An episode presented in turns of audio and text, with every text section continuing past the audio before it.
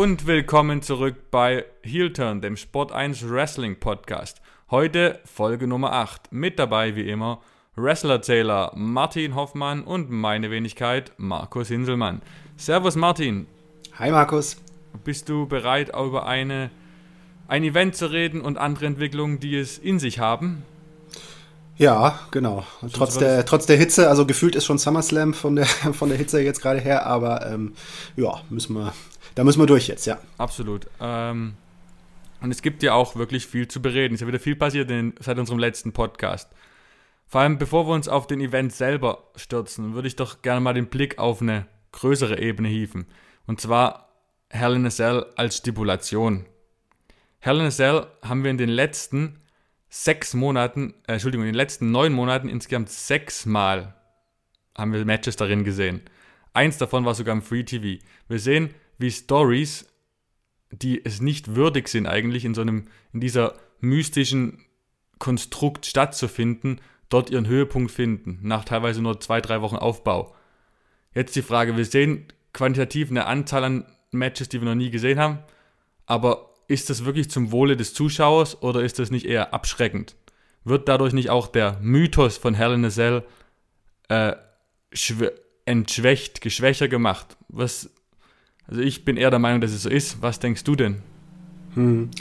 Ja, ähm, also ich finde, ja, der Mythos Hell in a Cell, ich meine, im Zustand, wie er vor, wie er, wie er am Anfang war, mit Mankind, Shawn Michaels, Undertaker, Triple H, den großen Duellen, ja, er ist nicht mehr, er ist nicht mehr so ganz intakt wie, wie am Anfang. Und ja, es trägt dazu bei, dass äh, zu viel, ja, es ist zu viel, es sind zu viele Matches drin, die da eigentlich nicht drin sein müssten. Und äh, das ist so ein bisschen ja, der, der Trend, seit, seitdem Hell in a Cell ein eigener Event geworden ist. Und es ist jetzt in diesem Jahr auch nochmal frappierend geworden, weil letztlich, ähm, ja, Bailey gegen, Bailey gegen Bianca Belair, das war ein nettes No-DQ-Match, aber das war kein Hell in a Cell-Match.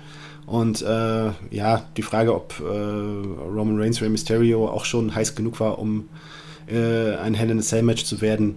Äh, und äh, ja, halte ich für, ich auch für diskutabel. Nee, also ist ja nach zwei, also haben, die Feder ist ja vor drei Wochen hat die angefangen und dann plötzlich gipfelt die schon, soll die schon ihren Höhepunkt haben und einer Hell in a Cell, einem Hell in a Cell Match gerecht werden, also das sehe ich schon sehr kritisch. Und dass es dann noch ins Free TV geschoben wird, hieft das alles ja noch auf eine weitere Stufe. Das ist ja vor einigen Jahren noch undenkbar gewesen, dass es mal sowas gibt.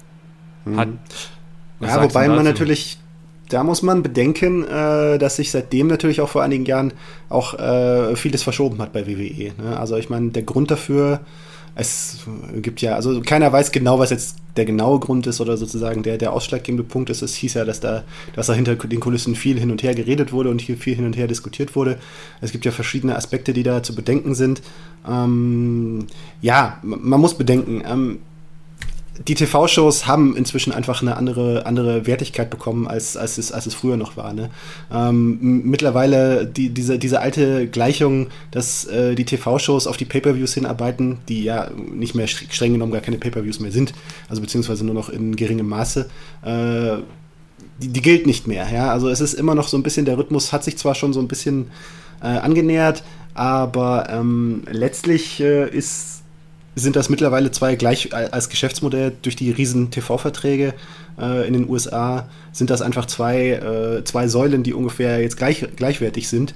Und ähm, das ist halt auch alles etwas verkompliziert worden, dadurch, dass äh, das WWE Network ist jetzt zu Peacock gezogen äh, und äh, dadurch hat sich so eine neue Situation ergeben, dadurch, dass jetzt Fox, SmackDown auf Fox für Peacock werben muss, was der, äh, was ja sozusagen der äh, Streamingdienst der Konkurrenz ist von äh, der NBC-Gruppe, wo USA Network, der Raw-Sender drauf ist.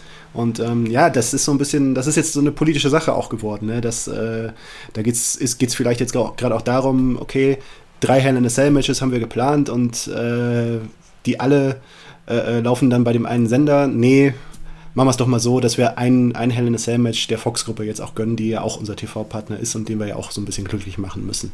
Und ähm, ja, daran muss man sich noch ein bisschen gewöhnen. Es, nach, nach, nach dem Abschluss der TV-Verträge äh, 2018 wurde ja schon offen darüber geredet, so wegen, ja gut, okay, jetzt wo das TV so wichtig ist, muss man vielleicht auch damit rechnen, dass das ganze Modell vielleicht umgestellt wird. Ja, dass es vielleicht äh, demnächst äh, Groß-Events im Free TV geben, äh, generell im Free TV geben wird. Einfach weil das zahlungskräftige Partner sind, was im Zweifel vielleicht wichtiger ist als das WWE Network und als das ganze Pay-Per-View-Modell.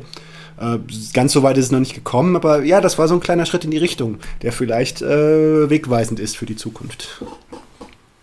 Ja, das ist vollkommen richtig. Ähm vor allem ist es aber auch, wenn du es mal von einer anderen Perspektive betrachtest, finde ich es auch schon sehr ähm, interessant, dass ähm, a Cell, die Stipulation an sich, früher von Stories der letzte Ausweg war, der, der Höhepunkt der ganzen Fehde, wo monatelang drauf hingearbeitet wurde. Also zumindest äh, nicht immer von Anfang an. Ne? Ich meine, es gab auch anfangs, äh, äh, klar, man erinnert sich immer zurück an Shawn Michaels, Man äh, an Shawn Michaels, Undertaker an Mankind Undertaker, aber es gab auch in den ersten Jahren gab es auch ziemliche Schrott Hell in Cell Matches, die auch nicht gut aufgebaut waren. Wer sich noch erinnert an Undertaker vs. Big Boss Man bei WrestleMania oder irgendwelche Matches mit Kane-Beteiligung, die auch im Free TV damals übrigens auch verschenkt worden sind. Es ist ja dann sozusagen, hat es sich so ein bisschen in die geplantere Richtung entwickelt und davon ist man jetzt wieder eher abgekommen. Dadurch, dass das jetzt so ein bisschen, ja, eher ja, das ist, es gibt ein Überangebot an Hell in a Cell Matches, sagen wir es mal so. Also definitiv, vor allem. Ja, es ist halt, wie, wie gesagt, dieses Match von Bianca Belair und Bailey, so stark es war, ich fand es wirklich gut, wie du schon sagtest, richtigerweise, es wär, hätte eine No-DQ-Stipulation nicht vollkommen ausgereicht. Und ähm, selbst dafür war es eigentlich noch nicht mal, also ich meine, seit wann fäden die beiden? Und äh, was, was, was, was ist die Grundlage der Feder, dass sie sich gegenseitig auslachen? Ja, okay. Ja, ist alles, also, alles, ja. ist alles nicht ausreichend. Da sind wir uns auf jeden Fall einig, dass das nicht ausreicht und ein Schwachpunkt der jetzigen Hell in a Cell Stipulation ist und dies auch verwässert. Die meisten Matches, und die meisten vielleicht jetzt einige Matches, die in letzter Zeit dort stattgefunden haben, sind einfach normale Matches von normalen, durchschnittlichen Stories, wo einfach ein Maschendrahtzaun drumherum gespannt wird. Und das ist halt nicht der Sinn und Zweck eines Hell in a Cell Matches, wie ich es aus den vorherigen Jahren gewohnt bin. Jetzt von vorherigen Jahren rede ich nicht von vor zwei, drei Jahren, sondern als, diesen, als diesen Theme Pay-Per-View noch nicht gab. Also wie lange ist das her? Keine Ahnung, wie lange es das schon gibt.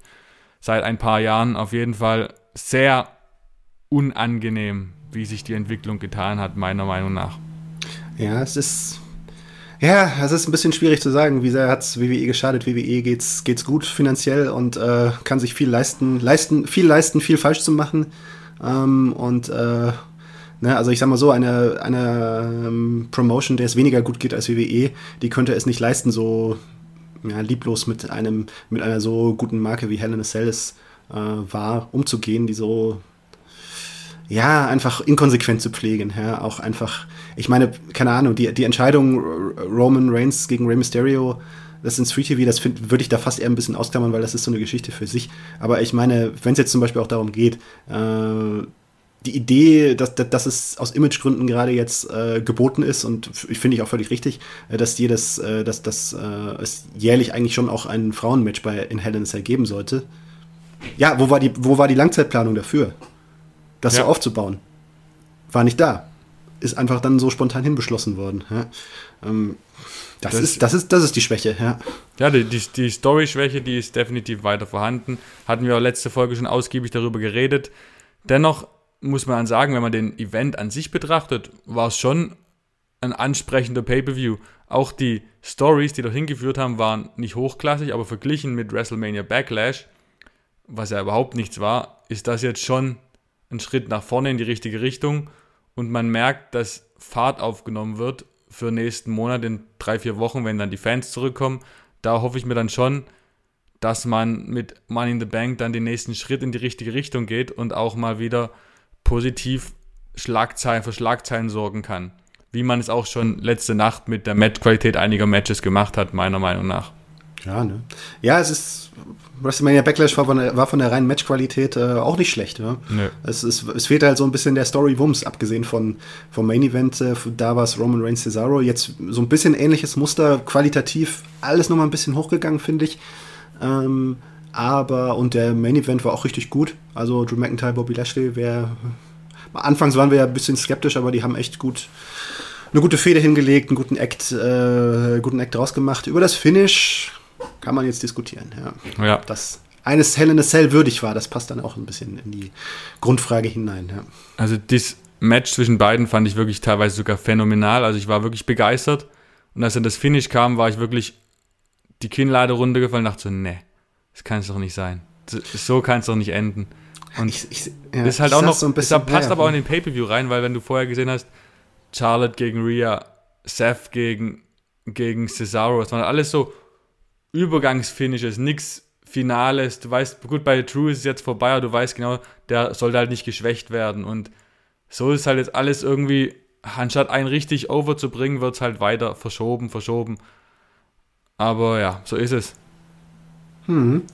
Dann stellt man sich die Frage, gut, wir, wir nehmen jetzt vor Raw auf, äh, für, ähm, deswegen äh, haben wir noch nicht, äh, können wir jetzt noch nicht wissen, wie jetzt bei Raw die, der nächste Schritt gemacht wird, aber man fragt sich dann natürlich, okay, wie geht's weiter? Jetzt gerade auch für Bobby Lashley, weil äh, ja, Drew wenn Drew McIntyre äh, sich entledigt wurde, äh, dann äh, ist jetzt aus dem ja, aus dem äh, organischen Kader von Raw äh, fragt man sich jetzt erstmal, okay, wer soll jetzt diesen wirklich gut aufgebauten Bobby Lashley, also es hat äh, äh WWE geschafft, einen richtig guten Heel-Champ, mit, äh, bei dem vieles stimmt, der ein Findest. guter Act ist, einfach ähm, mit MVP, äh, hat das gut aufgebaut, aber hm, ja, wie geht's jetzt weiter? Das ist nur ein bisschen die Frage. Da würde ich gerne mal eingrätschen, weil siehst du wirklich Bobby Lashley als gut aufgebaut? Also sein Titelgewinn gegen The Miz, bis dahin alles super, aber seitdem er Champ ist, er war, ist so dominant dargestellt und trotzdem muss er ständig cheaten, um zu gewinnen. Anstatt mal einen dominanten Heel-Champ darzustellen, muss er halt immer cheaten. Er braucht MVP, er hat diesen, die Leute angesetzt darauf, Drew McIntyre aus, äh, aus dem Gefecht zu, zu setzen. Also anstatt mal eine dominante Vorstellung von vorne bis hinten darzustellen, wird immer wieder der Griff zum Cheaten, zum zu MVP ge gelegt. Das ist ja, aus meiner gut. Sicht gegen Joe McIntyre. Das ist halt, das ist halt die Frage. Ne? Also wenn es gegen andere Herausforderer auch so läuft, finde ich langsam kritisch. Klar, man sieht halt, Drew McIntyre möchte man auch nicht, möchte man auch nicht beschädigen. Das ist ein äh, der Publikumsliebling, den man gerade hat, einfach auch äh, der größte jetzt, solange Roman Reigns noch Heal ist. Wird er auch nicht ewig glaub, äh, bleiben, glaube ich übrigens.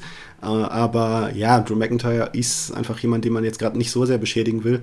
Und ähm, ja, es ist alles so ein bisschen so ein Kompromiss, ja. Das, das, das, das stimmt schon. Ne? Es, hätte, es wäre noch mehr gegangen in der, in der, in der Sache, in der Sache, äh, wie dominant stellt man äh, Bobby Lashley dar, ja. Aber an sich finde ich schon, dass da es ein guter Act äh, gelungen ist, da zu kreieren. Gerade auch MVP trägt viel dazu bei. Äh, hat, hat mir auch jetzt vom Storytelling im Match sehr getaugt. Das ich saß also ein bisschen davor und habe mir gedacht, so wegen so, ja, äh, echt nicht schlecht, wenn das jetzt nicht am Ende so ein Flugfinish wird, ja. Aber ja. wurde es genau so ein Flugfinish, ja. Wenn das jetzt sozusagen der, der das, das darauf hingedeutet hätte, dass äh, Drew McIntyre das alles hinter sich lässt, aber in dem Moment man, als erfahrener Fan weiß man ja schon so ein bisschen, wenn, wenn es in die total, äh, äh wenn es in die Nahaufnahme geht, während äh, Drew McIntyre zum Claymore ansetzt, ja, da weiß er schon, okay, gleich kommt was aus dem aus dem Hinterhalt. Ja? Und genauso ist es ja gekommen. Ja? In dem Moment wusste ich, ja, jetzt steht der MVP, ist der MVP wieder aufgestanden und äh, es gibt ein erlahmes Finish. Ja. ja, so ist es. Hm. So ist es gekommen, so hat man, so hat man es äh, erwarten können, vielleicht nicht erwarten können, aber die schlechten Vorahnungen. Und so im Endeffekt steht dann halt dieses Ergebnis einem wirklich sehr, sehr, sehr guten äh, Match gegenüber und reißt dann auch die Gesamtwertung des Matches äh, herab.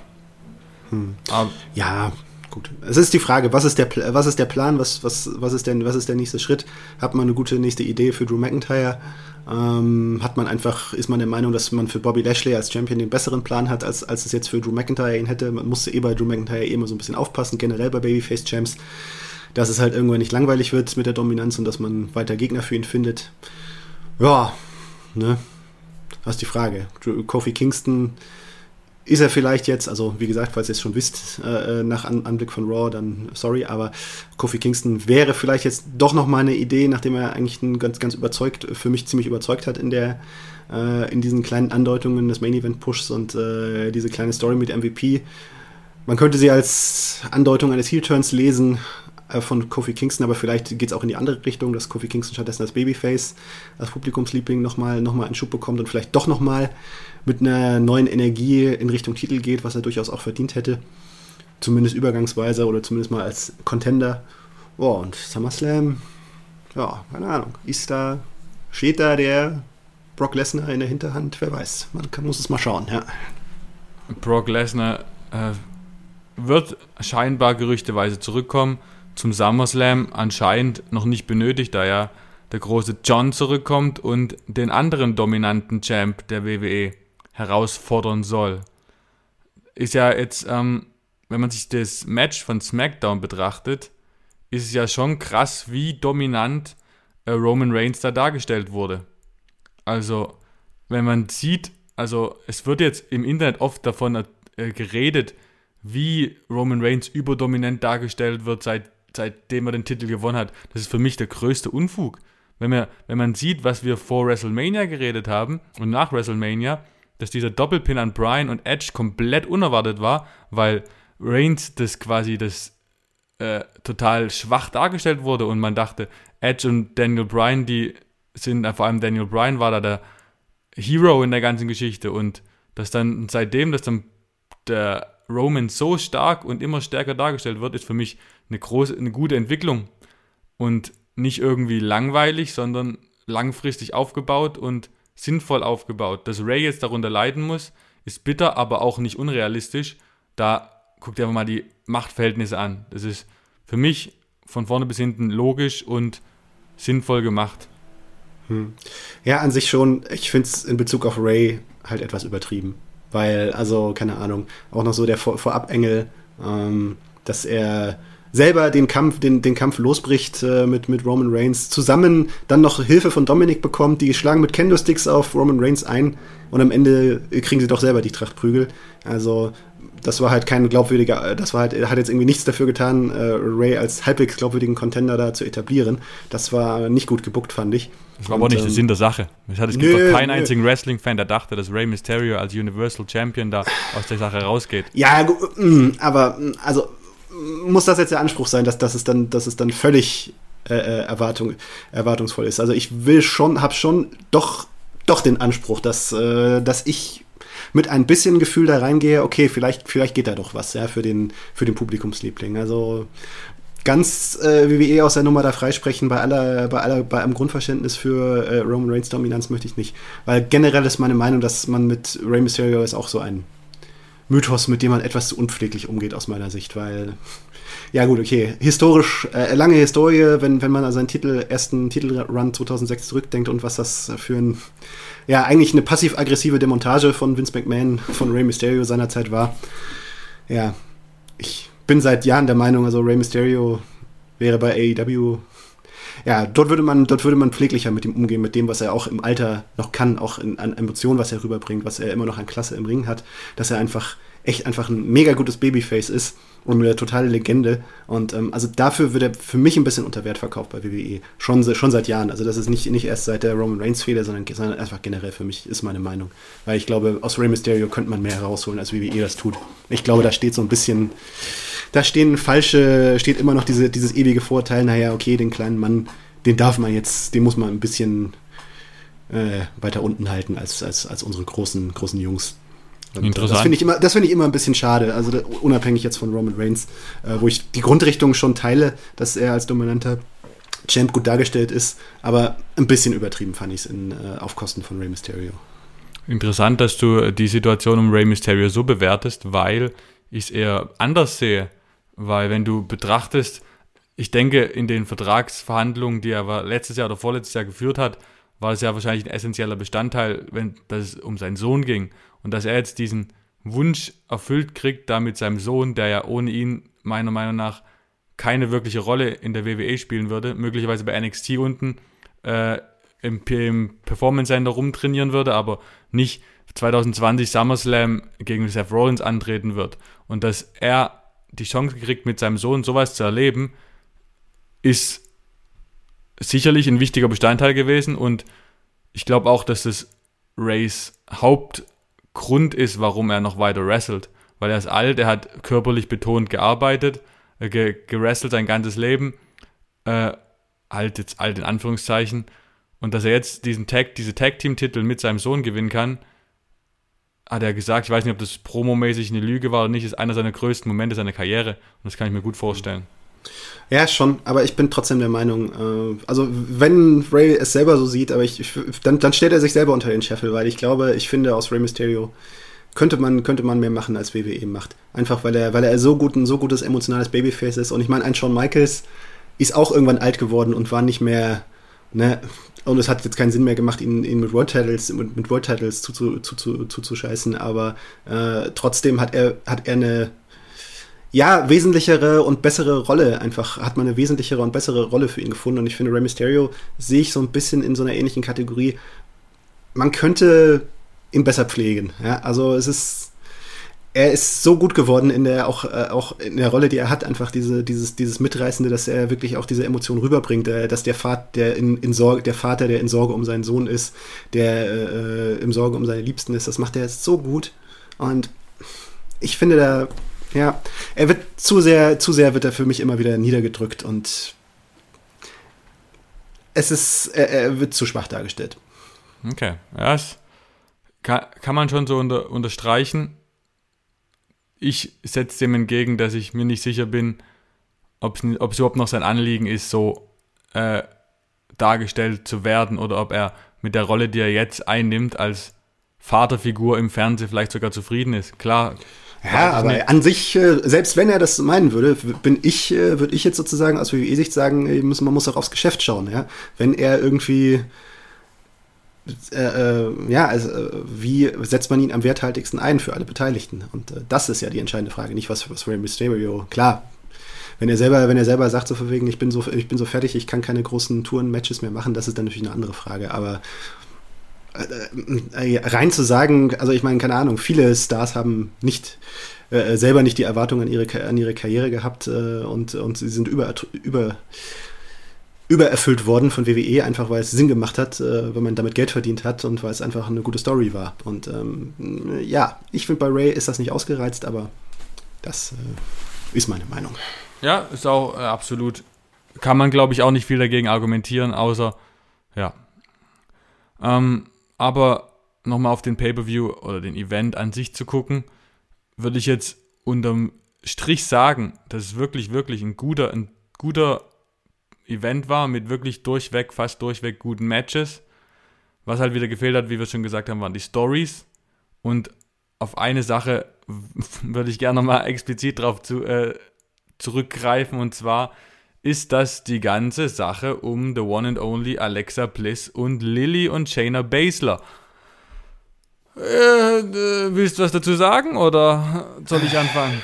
Es. Fang du mal an. Also, ich bin ja, ist eigentlich ist das eins zu eins das, was ich schon vor der WrestleMania-Episode über The Fiend gesagt habe. Ich finde es immer großartig, wenn neue Sachen probiert werden. Also, wie verrückt auch ist, äh, alles probieren, alles reinschmeißen, mal neue Sachen machen, finde ich gut und angemessen. Was man allerdings hier macht, äh, artet schon ein bisschen in Skurrilität aus. Also, was mit dieser Hypnose jetzt soll. Äh, ich verstehe den, nicht, was das soll. Ich habe mir gedacht, die haben den, weil das Match jetzt stattfindet, hauen die nochmal irgendwas Cinematic-mäßiges raus, äh, bevor die Fans wieder da sind, um es nochmal irgendwie mysteriöser darzustellen. Haben sie nicht gemacht. Jetzt wird der ganze Fokus auf die Hypnose gestellt, was ich mir mittelfristig überhaupt nicht vorstellen soll, wie das irgendwie funktionieren soll. Und ah, vor allem, wenn man sieht, wie Alexa Bliss wirklich, wirklich überragend geworkt hat und dann die ganze gute In-Ring-Arbeit durch solchen Stuss im Hintergrund gestellt wird, lässt mich ein bisschen äh, verzweifeln. Ist vielleicht ein bisschen zu viel, aber bin definitiv unzufrieden. Denke, Alexa Bliss könnte mehr, wenn man weniger auf solche merkwürdigen Sachen setzen würde. Also, meine es ist ein bisschen kompliziert. Also meine generelle Meinung ist, ich bin auch genauso offen wie du, zu sagen, äh, ja klar, ausprobieren. Das ist eine Rolle, die ihr gefällt, die ihr taugt. Man, man sieht, sie sie geht darin auf. Und ähm, ja, äh, wo sie noch an der Seite von The Fiend war, fand ich das auch alles noch interessant, wozu das führt. Und der Turn bei WrestleMania, klar, war ein bisschen trashig, aber ich habe hab dem eine Chance gegeben, wollte dem eine Chance geben. Und vielleicht äh, muss ich mich nachträglich noch korrigieren. Aber also gerade jetzt, so wie es jetzt ist, es funktioniert nicht für mich. Also gar nicht. Also es ist, ich, ich habe keine, Alexa Bliss ist ein unheimlicher, äh, dunkler Charakter, aber ich habe keine Angst vor ihr. Also beziehungsweise, also ich, ich kann mir nicht irgendwie vorstellen, dass das irgendwie jemanden verängstigt. Das ist einfach.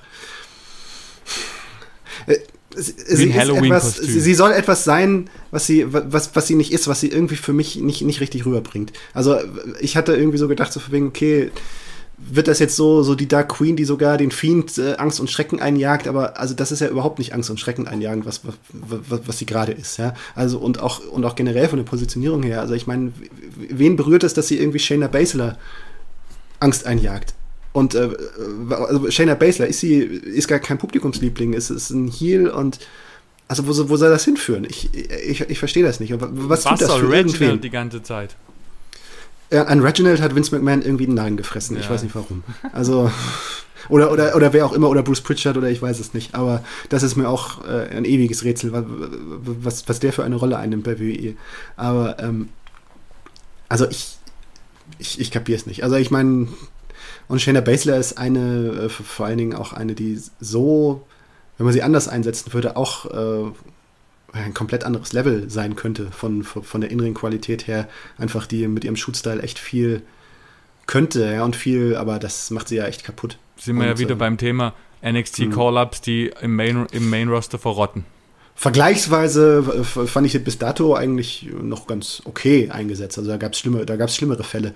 Aber ich meine, Tag Team Champion mit Nia Jax, gute Rolle, immer konstant in den Shows. Das ist ja, also da, da andere NXT Call-Ups äh, äh, würden sich darüber freuen. Aber jetzt, hm, Wirklich, wo das ja. jetzt hinführen soll, ja. Ja, Alexa Bliss, ich weiß es nicht. Also, wenn es darum geht, ihre ringmäßige Entwicklung, vielleicht gerät ein bisschen in Vergessenheit.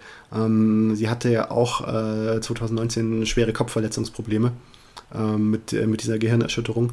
Und ähm, wie sehr das vielleicht auch äh, wie sehr sie vielleicht auch weiterhin beeinträchtigt ist, dass vielleicht auch die, Ring, die ringmäßige Entwicklung dadurch vielleicht auch gestoppt wurde und es da vielleicht, da vielleicht daher, die da sie vielleicht die, gezeigt hat, war super. Also das, was sie gezeigt hat jetzt in dem Match am gestern, also am Sonntag, war was, was ich schon von ihr seit langer Zeit nicht mehr gesehen hat.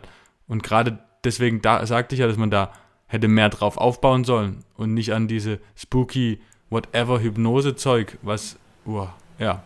Hm. Ja, ich weiß nicht, ob das. Ich hatte manchmal, manchmal habe ich mich gefragt, so von wegen, ob diese, diese ganze Spooky-Nummer auch so ein bisschen das, äh, äh, äh, das kaschieren soll, ob, ob vielleicht Alexa Bliss im Ring sich ein bisschen, äh, sich ein bisschen einschränken musste und ein bisschen vorsichtiger werden mhm. wollte mhm. mit Blick auf ihre, mit Blick auf ihre Verletzungsgeschichte. Das könnte natürlich kann, sein, ja.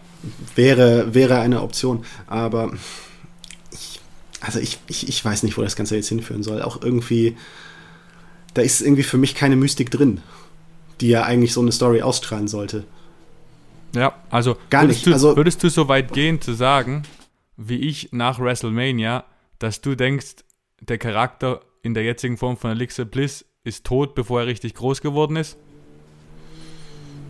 Tja, ich will, will niemals immer sagen, so von wegen, weil alles, alles, ist, alles, was kaputt ist, kann auch repariert werden.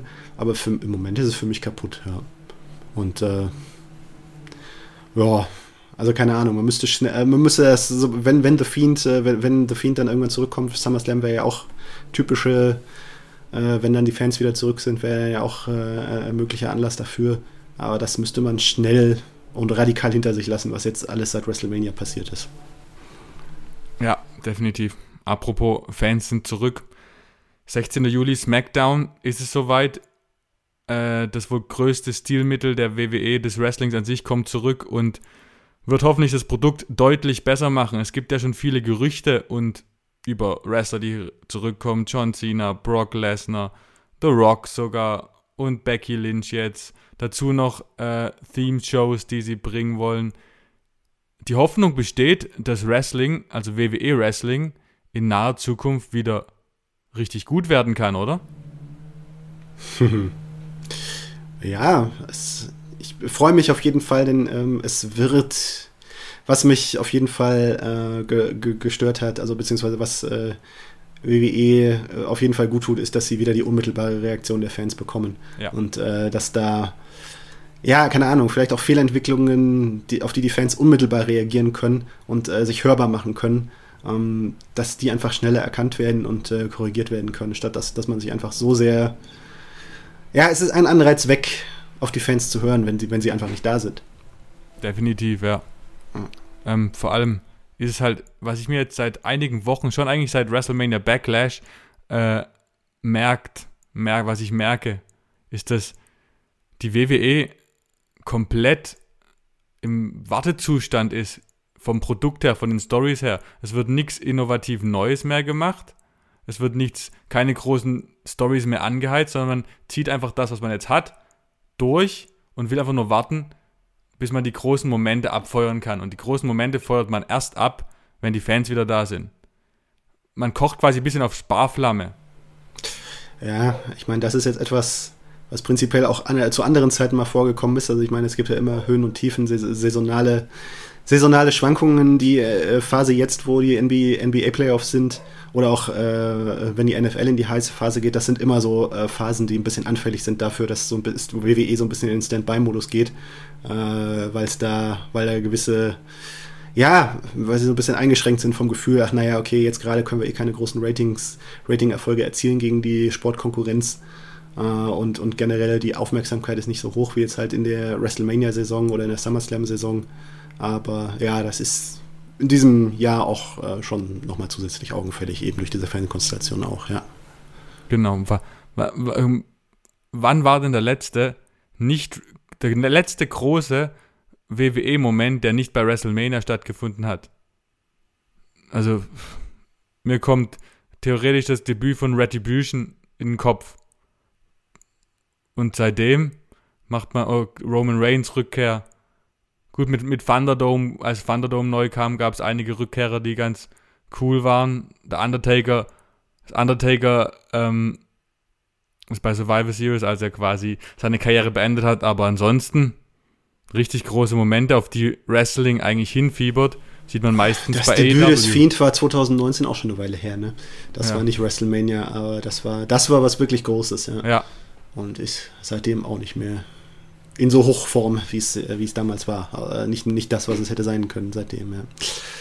Ja. ja aber wenn, ja. wenn man vielleicht an nicht ganz so großen Moment guckt, aber ähm, schon groß, finde ich, auch für mich als NXT-Jünger überragend. Ähm, letzten Dienstag, the one and only Samoa Joe is back in business. Großartig, ja. oder?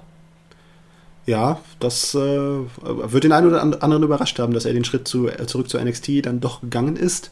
Ähm, sicherlich auch verwunderlich für die, für die einen oder anderen, warum man da nicht gleich drauf gekommen ist, dass man für Samoa Joe bei NXT auch noch Verwendung hätte, statt ihn gleich mal zu entlassen.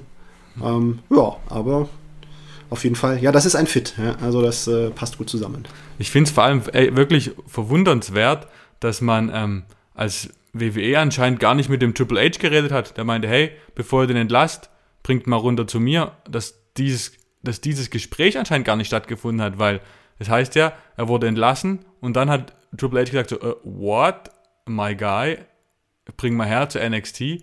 Wieso man erst ihn entlasst? Wieso, also ich verstehe den Vorgang, ich will den zeitlichen Ablauf der ganzen Entlassung nicht ja, das äh, wirft ein Schlaglicht auf die Prioritäten von WWE. Und, äh, ist, man wollte ist Triple H diese mit involviert, was da oben passiert, oder? Ja, ich weiß nicht, ob das da so. Gut, ich, ich kenne ich kenn, ich kenn die Abläufe nicht, aber man sieht ja auf jeden Fall, äh, dass es äh, das geschäftliche Interesse dieser Entlassungswelle durchzuziehen muss sehr hoch gewesen sein, wenn man äh, sich diesen Vorgang anschaut, ja. Ja. Ähnlich ja. wie jetzt auch, äh, die, wie es bei der letzten Entlassungswelle gelaufen ist, ja. Man muss ja Geld für Brock Lesnar und John Cena sparen. Ja, generell geht es ja darum, die Bilanz ja, in Form schon, zu halten. Das ne? war ein bisschen die, ketzerisch formuliert. Ja, ja, ne, aber, aber klar, ne, man, muss, man, muss auch, man muss auch bedenken, äh, ähm, es geht ja nicht um äh, John Cena, Brock Lesnar, es geht ja auch darum, dass äh, die, äh, der laufende Betrieb von WWE wird jetzt äh, natürlich auch wieder teurer, wenn sie wieder auf Tour gehen und nicht mehr nur ja. den Thunderdome zu bestücken haben. Das spielt, hat wahrscheinlich bei der letzten Entlassungswelle auch eine Rolle gespielt. Definitiv, ja. Aber wir wollten eigentlich über Samoa Joe reden. Ähm, ja, sorry. ne, ist aber gutartig ausgeartet. Ähm, ja, ja. Die Frage ist, äh, mit seinem Comeback, man hat immer vermutet, er wird General Manager und William Regal tritt zurück. Jetzt ist es nicht eingefallen. Jetzt ist er quasi so Special Enforcer. Aus meiner Perspektive hat diese Rolle mittelfristig keine Perspektive. Es gibt dann zwei Möglichkeiten. Entweder er ersetzt William Regal perspektivisch oder er hat wirklich dieses medizinische Go in der Hinterhand und er wird irgendwann im ein Match gegen wen auch immer antreten. Ich meine, es gab diesen Staredown mit Pete Dunne, mit Karrion Gross, weil im Endeffekt ist diese Rolle, glaube ich, nicht zu, zukunftsträchtig. Und Samoa Joe im Ring bei NXT wäre, glaube ich, das, was die meisten sofort unterschreiben würden, wenn es möglich wäre. Hm, wenn es möglich wäre. Aber ich bin nicht so ganz sicher, weil, also, wenn das jetzt alles äh, bei Raw oder SmackDown passiert wäre, dann wäre ich mir sicher, okay, das führt darauf hin, dass Samoa Joe früher oder später zurückkommt. Weil bei Raw oder SmackDown würde, würde niemand eine so große Rolle bekommen. Äh, also beziehungsweise, ja. Also zumindest also als General Manager ist das eine, aber noch eben diese äh, physische Enforcer-Rolle, äh, dass sowas würde es nicht geben, wenn, äh, wenn das nicht auf ein Ring-Comeback hinarbeitet, weil so würde WWE gar nicht den Sinn darin sehen, so eine Rolle zu vergeben an einen, an einen prominenten Namen. Bei NXT bin ich nicht ganz so sicher, weil die sind schon ein bisschen offener, sind auch ein bisschen mehr von äh, ja, anderen Ansätzen geprägt, davon, wie es in der Vergangenheit war, ähm, von so Oldschool-Südstaaten-Ligen. Dort ist es schon öfters mal, dort, dort, ist diese Enforcer-Rolle, hat da eine gewisse Tradition, dass da prominente Namen von, aus, aus früheren Zeiten da halt äh, ja eben mal sich einen Pop geholt haben, indem sie, indem sie mal physisch eingegriffen haben und äh, mit ihrer äh, Berühmtheit da gewuchert haben und da halt mal ein Bösewicht in die Schranken gewiesen haben. Äh, äh Gab es da früher ähm, und hat nicht zwingend immer dazu, weil es nicht zwingend immer ging es dann darum, ein Comeback oder höchstens halt mal so ein Special-Match, äh, keine Ahnung, bei SMW, Bullet Bob Armstrong kommt zurück und hilft den Publikumslieblingen gegen die bösen, gegen die bösen Leute bei SMW. Ähm, also siehst du in der das Rolle ist, das ist, Samoa Joe jetzt eine Zukunft? eine mittelfristig langfristige. Der wird ja keinen sechs Monate Vertrag unterschrieben haben. Hm. Ja, kommt drauf an. Also es ist äh, es kommt drauf an. Also wenn man äh, wenn man eine gute Idee, einen guten Plan, guten Plan hat, ähm, kann man das schon ein bisschen, bisschen länger zum Laufen bringen. Aber klar, spielt immer der Gedanke im Hinterkopf, okay, wann, wozu führt das, ja? Führt das, führt das zu einem Ring-Comeback. Ja? Das, das wird vielleicht dann irgendwann, muss man vielleicht äh, dann die Rolle dann auch deswegen auflösen, weil man denkt so okay, irgendwie die Fans versprechen sich davon, dass Samoa Joe in, in den Ring zurückkommt. Und wenn man es nicht liefern kann, wird es irgendwann zum Problem. Ja? Wenn das wirklich trotzdem noch so ist, dass er diese Freigabeprobleme weiterhin hat mit seinen Kopfverletzungsproblemen.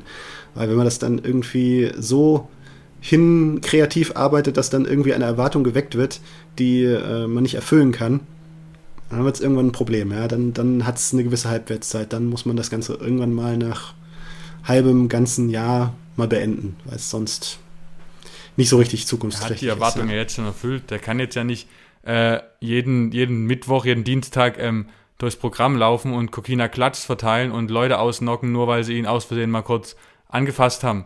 Das hat ja überhaupt keine, äh, es hat ja ein Ablaufdatum, dieses Prinzip. Das heißt, mhm. entweder muss er komplett. So, so wie diese Woche kann man, also da, so wie diese, so diese Woche gelaufen ist, das kann nicht jede Woche so laufen. Also dann, das müsste dann drastisch runtergefahren werden. Und was ist dann die Rolle zu von ihm? Warum gibt's ihn dann, wenn er das nicht macht? Das, da braucht man ihn ja nicht. Ja gut, das ist da die Frage, ob man was, was, was er hinter den Kulissen noch für eine Rolle spielt. Ne? Das, das könnte dann eine ergänzende Rolle dazu sein, die, ähm, ne, die, äh, ähm, die man, die man halt sich sinnvoll vorbehält für bestimmte Engels, wo es reinpasst dann hätte es einen Sinn, wenn er, wenn er auch sonst ausgefüllt ist mit seinem NXT-Vertrag. Wenn es äh, sonst, äh, wenn er sonst da nicht so sich viel einbringt, dann ist natürlich, dann stellt sich wirklich die Frage, okay, warum macht er das? Warum geht er nicht zur AEW? Warum gibt er sich zufrieden mit so einer, mit so einer eher kleinen und kleinen Rolle bei NXT? Das also, wäre wirklich die Frage. Ja. Bist du der, wenn du schätzen müsstest, hatte er ein Producer und Non-Wrestling, wirst du ihn als Producer backstage oder und als Non-Wrestler vor der Kamera sehen oder würde er auch wresteln? Was würdest du denken? Gute Frage. Tendenziell ich tendiere dazu, dass er, dass er nicht in den Ring zurückkehrt, weil wenn ich das Gefühl hätte, dass er, dass er die Ambition hat, sozusagen sich als Wrestler nochmal beweisen, dann weiß ich nicht, warum es NXT ist, warum er dann nicht nochmal den Neustart anderswo sucht. Das wäre meine, also das ist so ein bisschen das, das, was ich mich frage bei dem Gedanken hin, so von wegen, okay, warum, warum geht einer, der im Main-Roster, klar, das Produkt NXT, gut, Finn Bella ist auch zurück ins, zu NXT gegangen, aber ich frage mich schon, ist das, gehört das so zu seinem Mindset, dass er, dass er sagt, ja, NXT jetzt nochmal zu wresteln, das lohnt auch, das passt auch in meine Lebensplanung. Ich bin nicht so ganz sicher. Also, ich, ja, also wenn, wenn, wenn, wenn, du mich festnagelst, sage ich, sag ich, er steigt nicht in den Ring. Okay. Du hast einen klaren Punkt.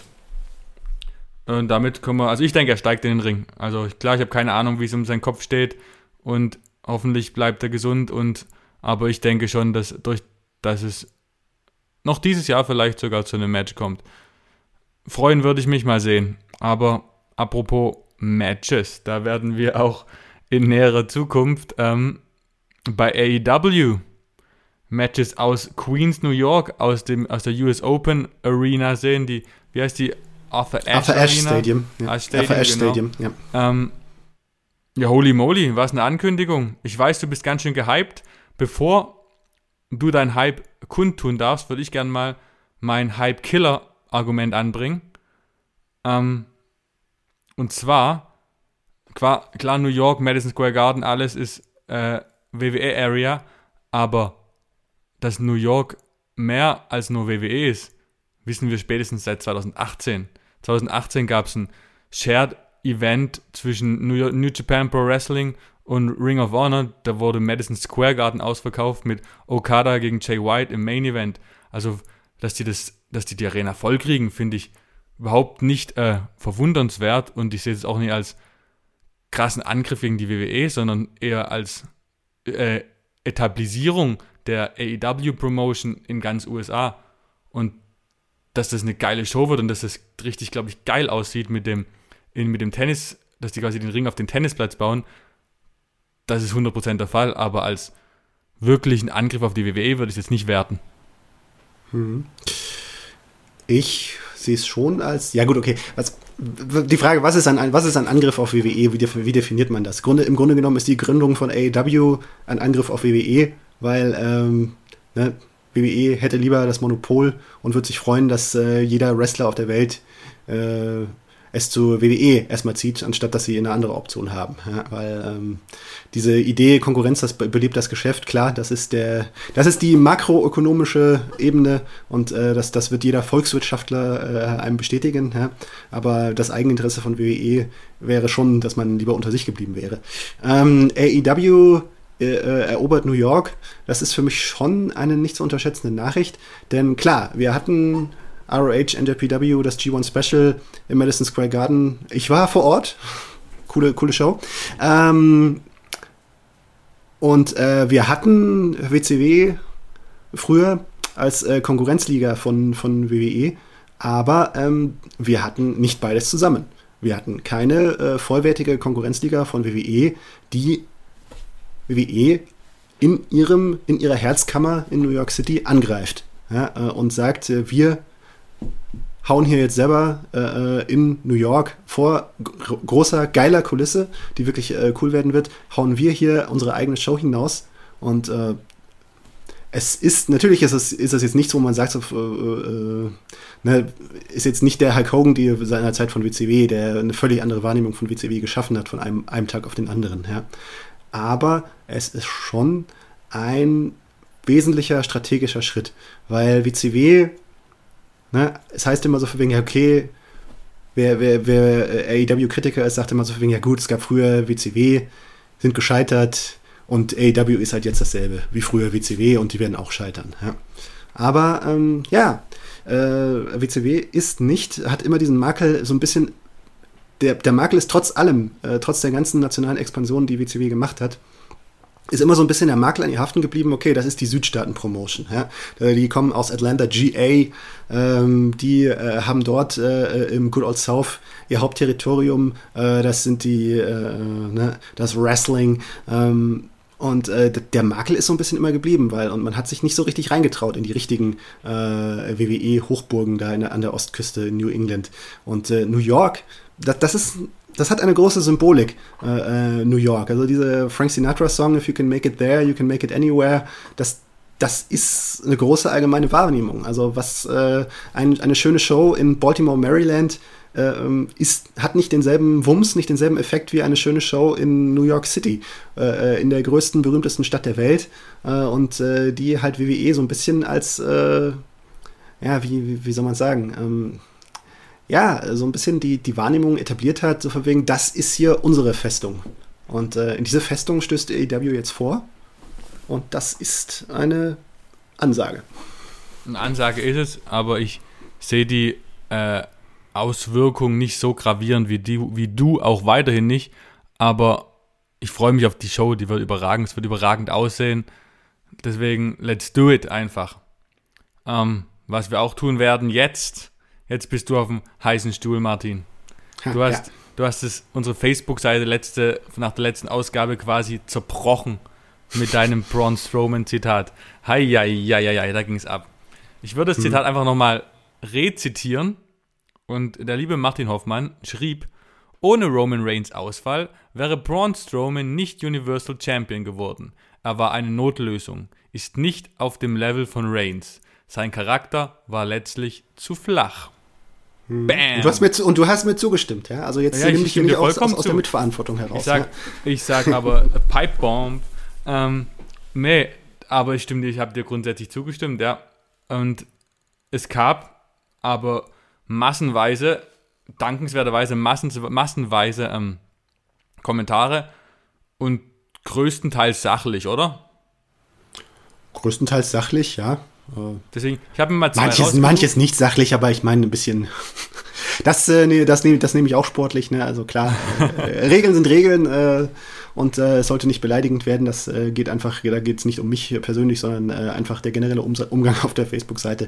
Ähm, aber ähm, äh, es ist viel inhaltlich, dass das 99 Prozent sind inhaltlich gekommen und darüber freue ich mich, denn das, ich habe ja dann selber noch mal auf meiner eigenen auf meinem eigenen kleinen Facebook-Kanal dann noch mal ein bisschen, ein bisschen Kontext äh, da, noch, da noch nachgeliefert äh, für, für diejenigen, denen das jetzt vielleicht zu platt war, jetzt so als einfache Zitatkachel. Ähm, und ähm, ja, hab, die hat die Diskussion auch noch ein bisschen äh, fortgesponnen und äh, war ganz spannend. Waren zwei spannende Tage, ja. Dann habe ich mal einfach zwei, zwei Zitate rausgepickt. Will ich einfach mal vorlesen, um zu sehen, ähm, um zu zeigen, dass die Meinungen sich unterscheiden. Äh, der erste ist von ML Fürster. Äh, ich mag ihn, also Braun Strowman, und finde es, dass er gefeuert wurde. Wieso wurde er als Monster vorgestellt? der Reigns samt Krankenwagen umwirft und dann einige Zeit später wird, er ein netter, wird, er, wird ein netter Kerl aus ihm gemacht. Wie soll man ihn da als gefährliches Monster noch ernst nehmen? Ich denke, er hat mehr drauf, als er zeigen durfte. Lukas Schork führt an, dass er findet es schade. Braun war einer meiner Lieblingswrestler, fand seinen Charakter sehr stark und immer wieder für eine Überraschung gut. Den angeblichen Plan mit Omos als neuen Riesen sehe ich noch nicht, aber die Hoffnung stirbt zuletzt. Vielleicht kommt er ja wieder, hoffentlich.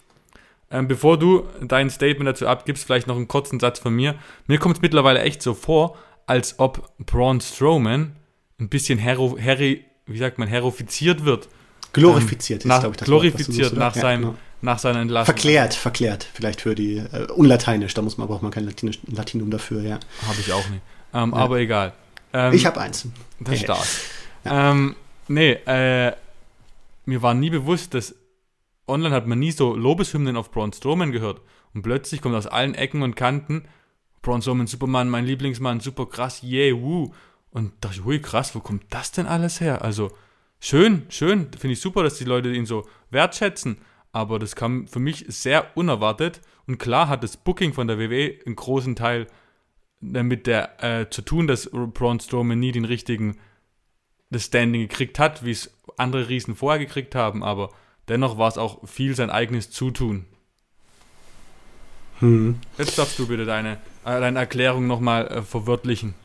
Ja, also generell äh, beobachte ich seit vielen Jahren, dass ähm, äh, bei jeder Entlassungswelle äh, hat man das Gefühl, so wegen die Entlassenen haben, haben sehr viele Fans, die sich vorher nie zu Wort gemeldet haben.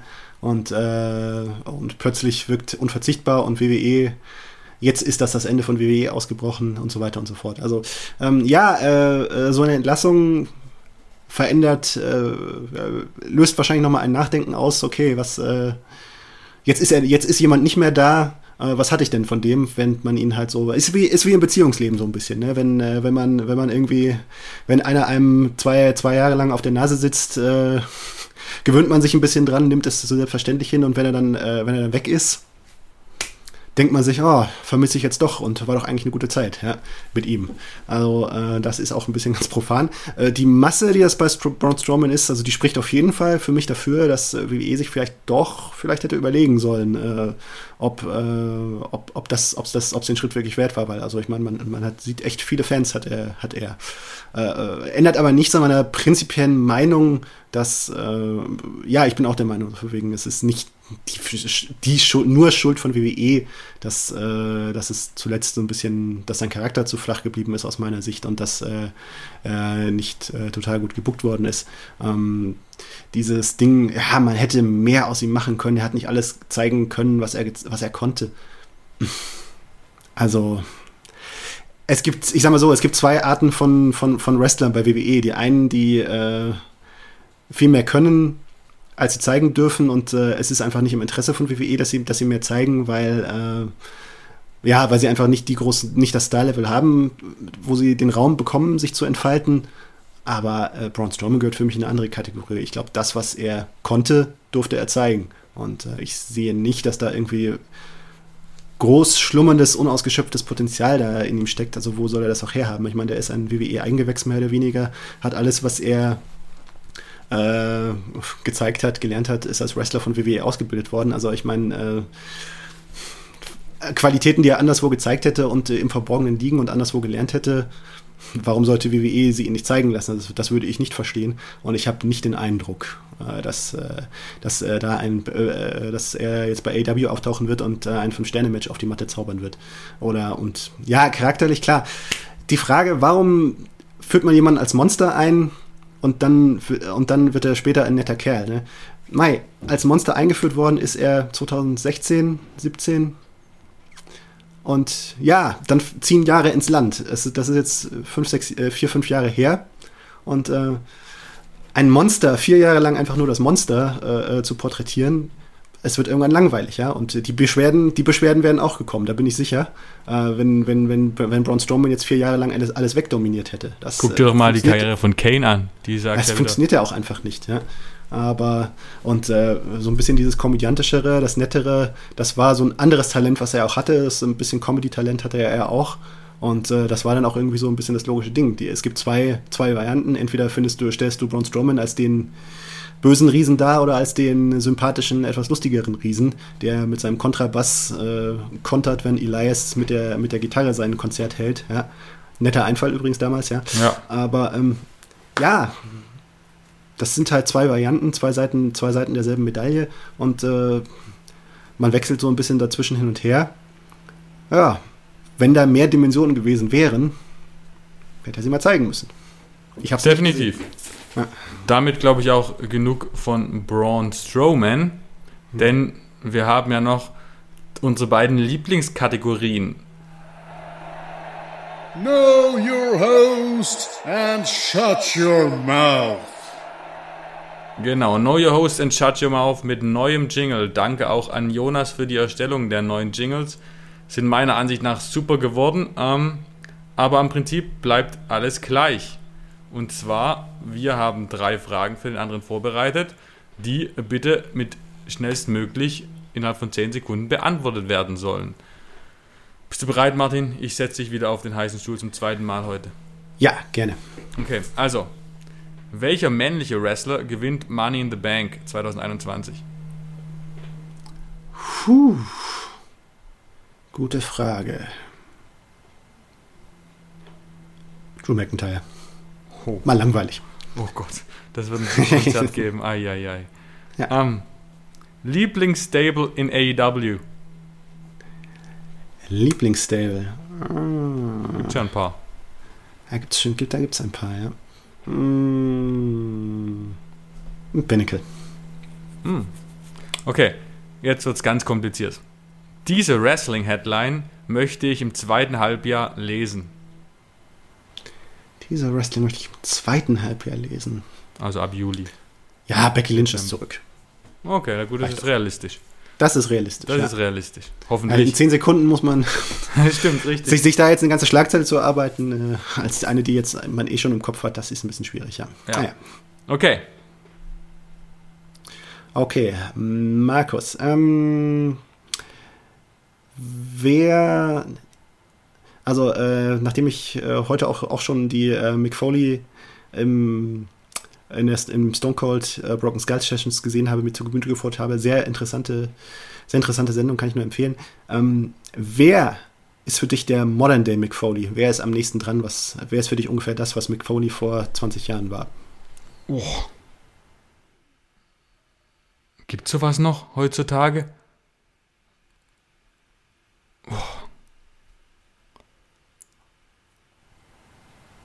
Siehst du gar nicht so leicht. Ich habe auch ehrlich gesagt. Nee, ich hatte Schwierigkeiten. Mir fällt nichts ein. Keine das Ahnung. Ist, ein, ist aber auch ein Statement, ne? Es gibt keinen, der das ist, was Mick Foley vor 20 Jahren war. Nee, aber ich glaube auch, das liegt daran, dass das Wrestling. Ist ein Kompliment für ihn eigentlich. Das ne? Wrestling-Produkt ne? einfach anders ist. Ja, aber ja, vielleicht ist es ein bisschen zu eingeschränkt, ja. Ja, also, kann sein. Wer weiß, wer weiß. Ja, genau. Äh, Dark Side of the Ring Doku, Dynamite Kid, sehr interessant. Auch äh, seit, dem letzten, seit unserem letzten Podcast hat ein bisschen, äh, zumindest in den USA, für mehr Gesprächsstoff gesorgt, wo es auch gelaufen ist. Wer war dein Lieblingswrestler aus dem Stampede-Kosmos? Also jetzt nicht nur die Hart-Familie, sondern alle, jeder, der bei Stampede war, auch so Brian Pillman, Dynamite Kid, diese Kategorie. Ja, darf ich die ähm, einfache Lösung nehmen? Natürlich. Brad the Hitman. Ah. Mein Favorit ist Owen. Ganz, okay, ganz knapp. Ganz, ganz, ganz, ganz knapp. Es war, ganz, ganz, ganz, war als knapp. Kind halt, als Kind damals war es halt einfach hm. leicht, der, der, das Kind in der Masse sein zu wollen, das diese komische Brille aufgesetzt kriegt. Ja, das war, also davon bin ich auch, auch ewig noch beeinträchtigt, äh, beeinträchtigt worden. Und äh, aber so ein bisschen, so als Erwachsener habe ich immer noch einen Tick mehr Freude an Owen gehabt, weil er einfach noch ein bisschen, noch ein bisschen noch was anderes hinein mitgebracht ja, stimmt hat. Schon, ja. Stimmt schon, Ja, ja. Ich erinnere mich, jetzt, jetzt unterbreche ich die Rubrik mal kurz. Äh, 1996 äh, eine Hausshow, ja, äh, war äh, Owen Hart gegen Ahmed Johnson. Für, für, die, die Älteren werden sich erinnern. Äh, war, war sehr lustig, wie er da sich reingehängt hat. Owen, Owen Hart hat dann immer wieder das Publikum unterbrochen mit dem Rufen Hals Maul, Hals Maul. und, äh, und hat zu Ahmed Johnson gesagt, Ahmed Johnson, you got a million dollar body and a two Deutschmark brain. Könnte der Miss sein, wenn wir gerade bei neuen Verkörperungen sind. Der macht es auch mal gut. Ja. ja, wer sollte Roman Reigns als Champion denn irgendwann mal ablösen? Ähm, das sage ich dir ganz schnell und nehme einfach, weil mir. Ja, Cesaro. Hm? Cesaro. Ist eine Ansage, ja. Also. Bin gespannt, wer, ob das eine realistische Ansage ist. Ich äh, Wäre aber nur ja. folgerichtig. Uh. Naja, sind wir damit auch durch. Damit geht's zur letzten Kategorie, wie immer. Die drei Thesen of Doom. Auch hier mit neuem äh, Jingle. Drei Thesen of Doom, zwei Meinungen, keine Diskussion, kurz aufgeführt, warum wir das so sehen. Und ich lese die erste These vor. Martin, du darfst als erster antworten. Und zwar, MVP ist nicht nur wegen seines Namens der MVP von Raw. Ja, ich tendiere dazu. Er ist äh, jemand, der, also wirklich der am besten funktionierende Manager, äh, Mensch-in-Manager-Rolle seit langem macht das echt gut und äh, gibt Bobby Lashley viel. Äh, wenn er irgendwo was sagt, wie jetzt auch zum Beispiel diese, diese, diese kleine Story mit Kofi Kingston, bringt er echt viel rein und äh, es entsteht was Interessantes draus aus dem, was er tut. Also wäre diese Fehde Bobby Lashley gegen Drew McIntyre wäre für mich nicht dasselbe und nicht annähernd so interessant, wenn MVP nicht daran beteiligt wäre. Ich stimme dir grundsätzlich zu, dass MVP eine überragende Rolle hat, inne, inne hat Dennoch sage ich nein, denn es kann nur einen Nikola Jokic geben und Nikola Jokic von Raw ist eindeutig Matt Riddle, oder Riddle, der mit RK Bro einfach die Show stiehlt jede Woche. Und klar, MVP macht es überragend und ich bin vielleicht auch ein bisschen zu viel gehypt von Riddle gerade, aber hm. ist einfach unterhaltsam, der unterhaltsamste Part von Raw für mich. Hm. Bei der McFoley-Nummer, wenn du da die alten Szenen aus der Rock and Sock Connection siehst, ja, da werden Erinnerungen wach, wenn man da das vergleicht, ja. Okay, These 2. Ich mache den Anfang. Die WWE braucht Brock Lesnar. Ich sage nein, die WWE braucht Brock Lesnar langfristig nicht. Ja, die WWE braucht Brock Lesnar jetzt, um Big Money Matches auf die Beine zu stellen. Ähm, wird irgendjemand nochmal großartig Profit draus ziehen? Glaube ich eher nicht. Brock Lesnar wird noch viel Geld einheimsen und große Matches machen, aber er wird die WWE langfristig nicht helfen. Kurzfristig ja, langfristig nein. Hm. Ja und nein. Ne? Nicht Fisch, nicht Fleisch. Kannst Hast dich ein bisschen jetzt drum rumgedrückt um, die, um, nee, hier, eine, um hier eine, geile These. Ja? Fisch und ähm, Fleisch. Ja, aber ich muss dann auch sagen, ja, ist schwierig, ne? braucht WWE Brock Lesnar? Ne? Also wen braucht sie? Ne? Der Friedhof, heißt es ja immer, ist voll mit Menschen, die der Meinung waren, dass sie unbedingt gebraucht werden auf, die, auf der Welt. Ja. Äh, stimmt natürlich nicht. Also, äh, grundsätzlich ist natürlich jeder verzichtbar. Äh, Brock Les ist Brock Lesnar verzichtbar. Natürlich muss man irgendwann jetzt anfangen, in seinem Alter ohne ihn zu planen. Jetzt er, spielt er schon noch eine wichtige Rolle und die Fans werden, auch wenn es wieder viel Gemecker geben wird, äh, trotzdem noch gewissermaßen gutieren, wenn er noch das eine oder andere schöne Big Match bei WWE auf die Beine stellt. Ja. Und damit wären wir beim letzten inhaltlichen Punkt der Show und zwar These 3. Karrion Cross und Bronson Reed würden dem WWE Main Roster gut tun. Hintergrund dazu, es kamen die Gerüchte, also sie haben Dark Matches vor SmackDown gemacht letzte Woche und werden wohl beobachtet, um spätestens beim Draft Ende August, Anfang September hochgezogen zu werden. Jetzt go. Also ja, würden sie WWE Roster gut tun? Klar, sind gute Leute. Ich fände aber, es ist, es ist ein typisches Beispiel dafür, äh, äh dass WWE halt äh, recht eingeschränkt ist bei der Auswahl dessen, wer ihnen gut tut und im Main Roster gut tut aus dem NXT-Bereich. Ich finde, es gäbe einige andere, die, wenn die mal hochkommen würden, dem WWE-Produkt noch besser tun würden. Die halt ja. äh, nicht so diese Statur haben, die, äh, die ja anscheinend gerade so ein bisschen das Ausschlusskriterium ist bei WWE. Ein Adam Cole sehe ich zum Beispiel viel, viel wichtiger, dass der mal seine Rolle findet bei WWE. Raw Seh, ah, gut, bei NXT hat er eine gute Rolle. Ja, ja, klar, aber, aber ja, hm. ich verstehe, was du hinaus möchtest und stimme 100% zu. Meine Antwort wäre ja. Ähm, Karen Cross und Bronson Reed würden dem Main Roster gut tun, genau wie an, jeder andere qualitativer, qualitativ hochwertige Call-Up, was die beiden definitiv sind. Was aber viel mehr äh, gut tun würde, wäre Adam Cole, Kyle O'Reilly, Pete Dunne, Johnny Gargano, wenn sie genau das verkörpern dürften, was sie auch in NXT verkörpern. Um, und damit sind wir durch. Bleibt nur noch äh, übrig, die allwöchentlichen Abschlussworte zu finden. Ähm, wenn euch der ganze Spaß hier gefallen hat, dann bei Apple Podcasts bitte eine Bewertung hinterlassen. Ihr könnt uns überall finden, wo es Podcasts gibt, Spotify, Deezer, Amazon Music, wo auch immer. Ähm, folgt uns. Ähm, ihr könnt uns auch auf den sozialen Medien folgen. Und dich, Martin, bei Twitter als Wrestler Erzähler, Instagram Erzähler Martin. Äh, meine Facebook-Seite habe ich bisher eigentlich auch äh, zu selten vergessen, zu, äh, zu selten erwähnt. Äh. ich habe mir ist ja quasi dadurch jetzt äh, durch die Braun Strowman-Debatte eigentlich so ein bisschen wieder aufgefallen, dass, äh, dass es sie ja noch gibt und sie durchaus ja auch Abonnenten hat und die also von daher gerne. Martin Hoffmann. Gibt viele Martin Hoffmanns auf der Welt. Es, ich kann nichts dafür, dass ich so einen langweiligen Namen habe. Ich hätte äh, mir bei WWE natürlich längst einen neuen Namen suchen müssen, aber ähm, ja. Dafür gibt es nur ein Heel-Turn Markus bei mhm. Instagram und auch bei, als Heel-Turn Markus könnt ihr mich auch bei Twitter finden, auch wenn das Handle Schlauchi2 ist, aber das ist zu kompliziert. Ähm, genau, die Facebook-Seite Sport1 Wrestling, bitte äh, äh, kommt da rein, da gibt es viele Diskussionen und wie ihr auch heute wieder erfahren habt, gibt es gute Kommentare auch immer in der Show zu lesen. Wenn ihr Fragen habt, könnt ihr die auch gerne über Facebook an uns stellen oder über unsere Social Media Kanäle. Wir freuen uns über jede Antwort positiv oder auch negativer äh, äh, Ursprungs, solange sie nicht persönlich angreifend sind. Und mit diesen Worten verabschiede ich mich bei dir, Martin, und auch bei den netten Zuhörern. Äh, bleibt gesund und good fight, good night.